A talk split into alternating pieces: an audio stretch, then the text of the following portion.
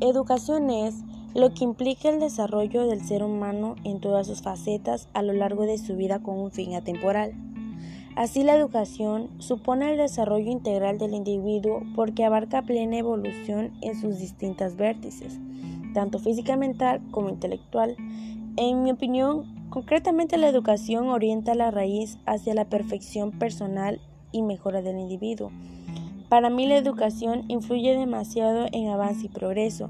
Además, me llena de conocimientos, aumenta mi creatividad, me enriquece demasiado en las culturas y en los valores, aquello que suele caracterizarnos. En la escuela, esta ayuda al proceso de facilitar el aprendizaje y la adquisición de conocimientos. Filosofía es amor por la sabiduría, cuyo objetivo es argumentar. La filosofía también es una actividad racional.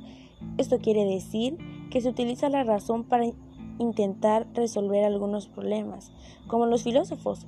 Ellos querían saber el porqué de todas las cosas. La filosofía me puede ser de utilidad porque yo puedo comprender y entender a través de ello los fenómenos de la vida social, política y económicos. Y para la escuela esto sirve que los maestros enseñen a los niños a debatir, argumentar y a un pensamiento crítico. La filosofía enseña a los estudiantes el concepto de la ética, libertad y verdad. Filosofía de la educación. Es la disciplina que estudia el comportamiento de la educación a la luz de las leyes que regulan el desarrollo de la sociedad humana.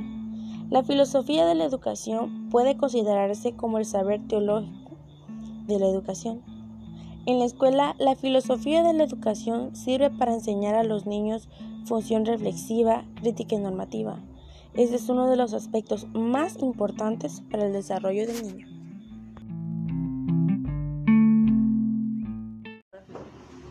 Hola, estoy grabando para ver qué onda.